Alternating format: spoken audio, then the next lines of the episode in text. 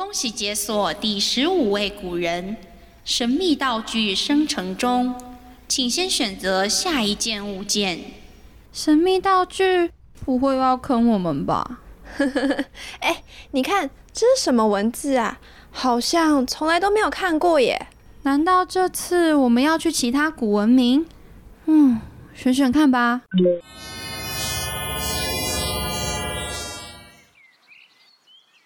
这里好像还是在一个中式的花园里耶。你看那里，好像有两个人在讲话。说着，贺兄，别叹气了，有什么困难你直说，李某绝对尽全力帮忙。唉，今天有一位番使，但番书上全是没人见过的文字，皇上还发了好大的脾气。这容易啊，我认识方文，只是我还不是文中百官，恐怕不能为朝廷分忧解难。李兄，这些都不是问题，明日我就带你进宫面圣。咦，好大一股绿茶味啊！日记本上显现了，原来是诗仙李白啊！今天就让我们一起来认识李白吧。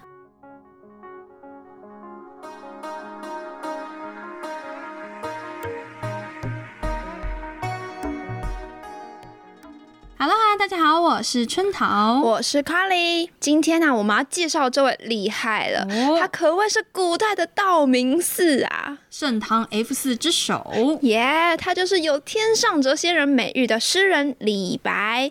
我们呢可不是因为他人气高才把他放在第一位哦，人家还真的是有底气的。李白呢出身富商之家，妥妥的公子哥儿。而且李白的出身啊就注定不平凡哦。据说李白的妈妈要生他的那个晚上，突然。梦到天有异象，天上的太白星，也就是金星掉下来，还掉到他的怀里。醒来后呢，就生下了李白，所以他的号也被取为太白。哇，这一段怎么感觉在试播集就听过了？那为什么要叫太白不叫太金呢？听起来好像比较贵耶。可能觉得不好听吧。李白从小呢饱读诗书，十岁的时候就已经精通各种书籍。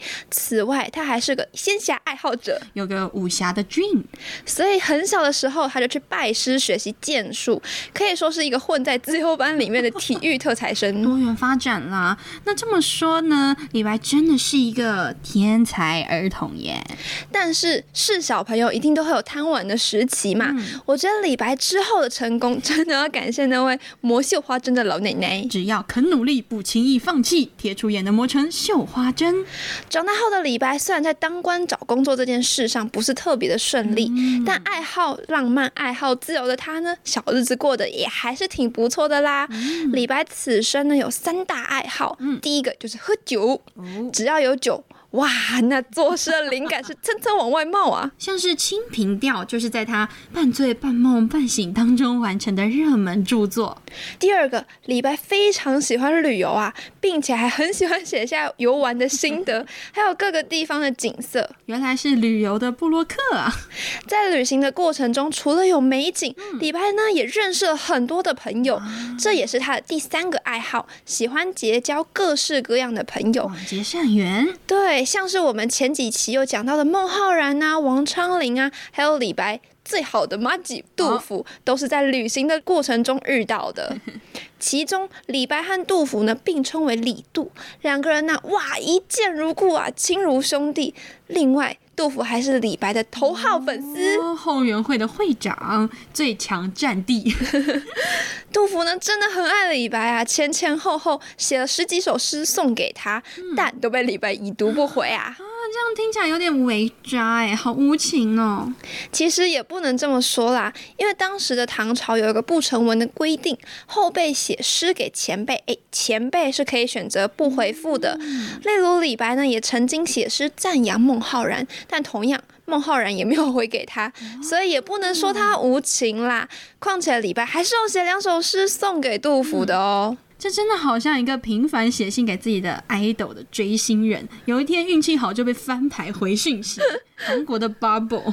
Yeah，除了这些有名的文人雅士之外呢，李白也有一些身为普通老百姓的朋友，像是汪伦就是其中之一。比起李白其他那些超有名的朋友，其实我还蛮喜欢李白跟汪伦这一对的。我们都读过那一首《赠汪伦》，李白乘舟将欲行，忽闻岸上踏歌声。桃花潭水深千尺，不及汪伦送我情。好，就是很肤浅的理由，因为它是桃花潭。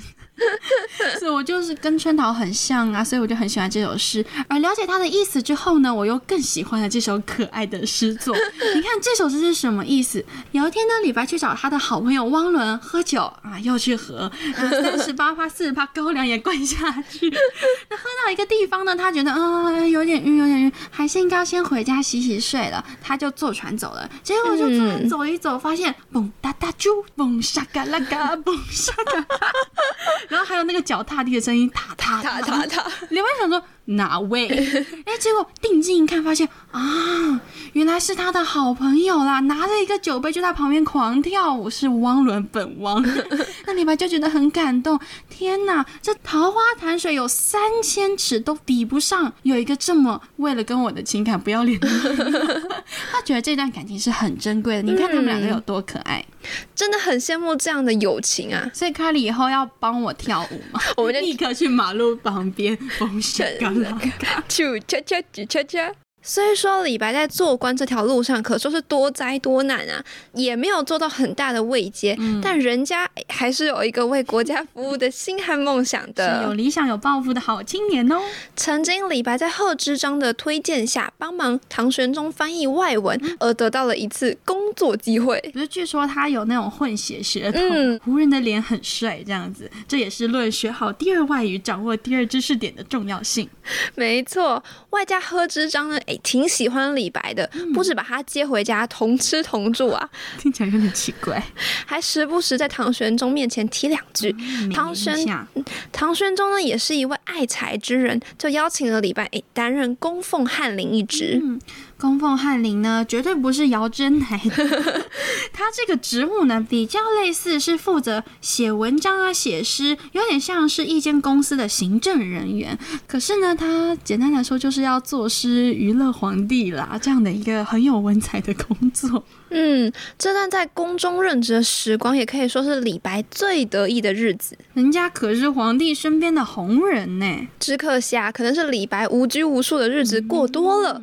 有一次呢，皇帝和杨贵妃赏牡丹的时候，啊一时兴起啊，就招李白进宫写诗。没想到李白喝得烂醉，哇，上班喝酒被抓，好尴尬。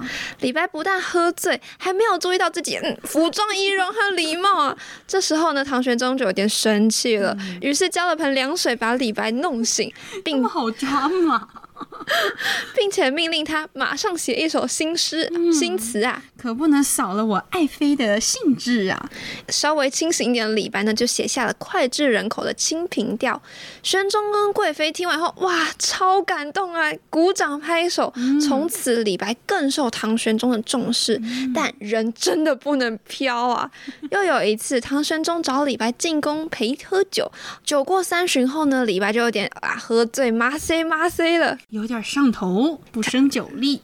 他开始命令高力士给他脱靴子，呃，磨墨啊。人家高力士当时可是唐玄宗身边最信任的宦官，哎，宦官都能乱政了，你还敢得罪人家？对呀、你看皇帝身边这样一个红人，尊严被李白如此的踩在脚底下，能不生气吗一吗？定气到不行，所以这个高力士就开始了自己的复仇 mission 复仇计划。首先呢，他就搬出了《清平调》当中的一句“借问汉宫谁得似？可怜飞燕倚新妆”。这句话呢，本身它是没有什么褒贬的，但是高力士就把它解释为：哎，贵妃杨贵妃，你看他这不是说你胖吗？而且说你不止胖，还像是祸乱后宫的赵飞燕。哇，那你看贵妃听到了一定气到不行啊！李白，你是吃了雄心豹子胆了，敢讽刺我？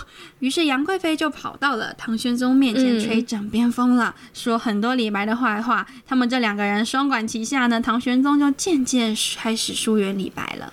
嗯，自此呢，李白离开了职场，继续他云游四海的生活啊。没想到过不了多久，安史之乱爆发了。永王平乱时呢，就邀请了李白成为了自己的幕僚。李白呢，出于爱国之心，哎，就答应了。But 非常的不 lucky，李白呢也因为永王被诬陷谋反这件事受到牵连入狱，最后被流放到了夜郎这个鸟不拉屎的地方。他真的很无辜哎，不过或许是连老天爷都觉得李白真的好冤枉啊，所以在还没有抵达目的地、还没被关进去之前、还没砍头之前，朝廷就宣布大赦天下，李白得以还乡。在回家的路上，李白很开心嘛，就写下了早发。白帝城这首诗，朝辞白帝彩云间，千里江陵一日还。两岸猿声啼不住，轻舟已过万重山。清晨呢，我离开了云雾缭绕的白帝城，只花了一天的时间，就回到了千里外的江陵。两岸猿猴的啼叫声啊，还不停的在耳朵。回旋着，轻快的小船却已经越过了万重的高山。我自己其实还挺喜欢这首诗的，因为诗中呢不止描绘了白帝城早晨的美，诶，白帝城在哪？其实就是在现在差不多四川重庆的附近。李白呢，一日行千里的速度，就能深刻的感受到他要前往江陵的兴奋心情。最后两句的字里行间呢，更是透露出他愉悦的心情。李白用最轻松的语气来表达这趟旅程，同时更让我们感受到他被特赦后藏不住的兴奋。那他心其实真的蛮大的，因为他那时候的情况是劫后余生嘛，嗯虽说是流放到夜郎，但是你根本不知道皇帝会不会再追加一道命令。可能就直接把你关进监狱啊，或者是直接把你就地问斩了。所以李白逃出来之后，他是很开心的，他就站在床头，你知道吗？张开他的双手说：“来吧，猴子叫吧，等 过了你们这座山，我就要到我家了。”他是非常非常开心的，即使他已经经历过那种大起大落，差点真的要往死狱中了。可是，在他被放出来之后，他还是保有一颗非常乐观的心境。我觉得这是很不容易的，也是他很值得人们敬佩的一点。所以，我们说李白是诗中的仙人，谪仙人。他不止在说他的诗文有多么的浪漫，有多么的天马行空，有多么的放酒纵情。还有一点很重要是他的心境。我觉得很多的诗人，他的诗歌的特色跟性格都会有转变的。对，也许是像王维一样，他前期是很游侠类的，就是要道济天下那一种。可是到了他可能四五十岁之后，看到了。皇帝的腐败，他归隐田园，所以之后他都写一些花草树木的。那陶渊明也是差不多的心境，在失意过后，他就开始写一些寄情山水的东西了。那像是杜甫一样，也是因为安史之乱，然后前后会有很明显的那种国破家亡的兴衰感。可是李白不是，李白从小就是一个很洒脱的少年，他想去骑马他就去骑马了，他想画画他就去画画，他想做事就去做事，而且他是公子哥嘛，对，不差钱，比较高了。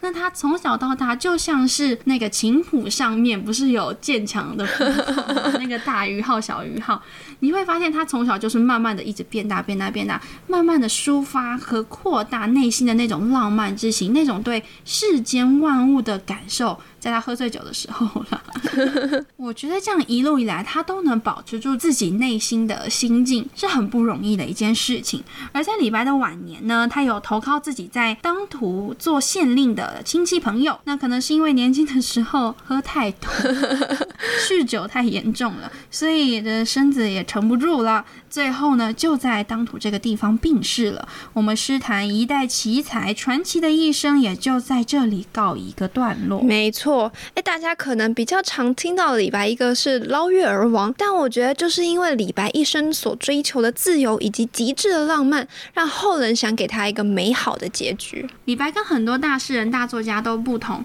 他在当代。就已经名满天下了。嗯，他不像那个戈尔多的梵高、梵谷，是他过世之后，后人才发现他的画作有多么的厉害。李白不是，李白在当下就好多粉丝了。你看他有这么多名人粉丝，你就知道那些不是名人的粉丝又有数以千计。没错。我觉得有一个很大的原因就是李白心大，他他心是真的大大，的世界，也能容下很多的人，所以他的诗跟火车一样，可以承载很多的人。嗯可嗯，以承载很多人寄托在那件事物、那个山水，或者是某一个人身上、某一件事情身上的意象。所以，如果说李白是一个浪漫派的诗人的话，你就可以理解说，李白他不是只写田园，他不是只写边塞。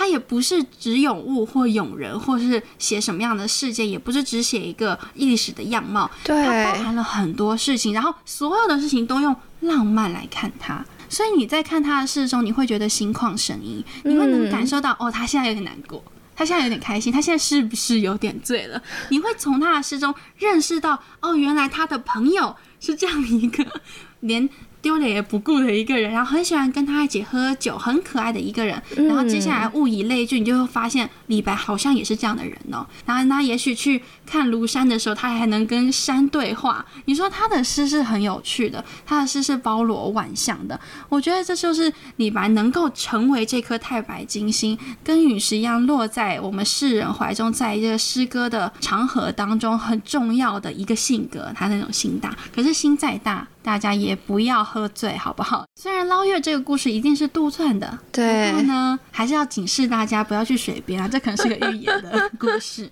是不是应该喝完酒以后就回家洗洗睡，不要在外面闲水深逛？就不要过去。没错，那对于李白，或对于我们有什么想法请，留言给我们，也可以来 IG、FB 找我们聊天，或者有错误都可以来跟我们讨论。欢迎质疑声，希望大家诸事顺心，天天开心下，次见喽。拜拜。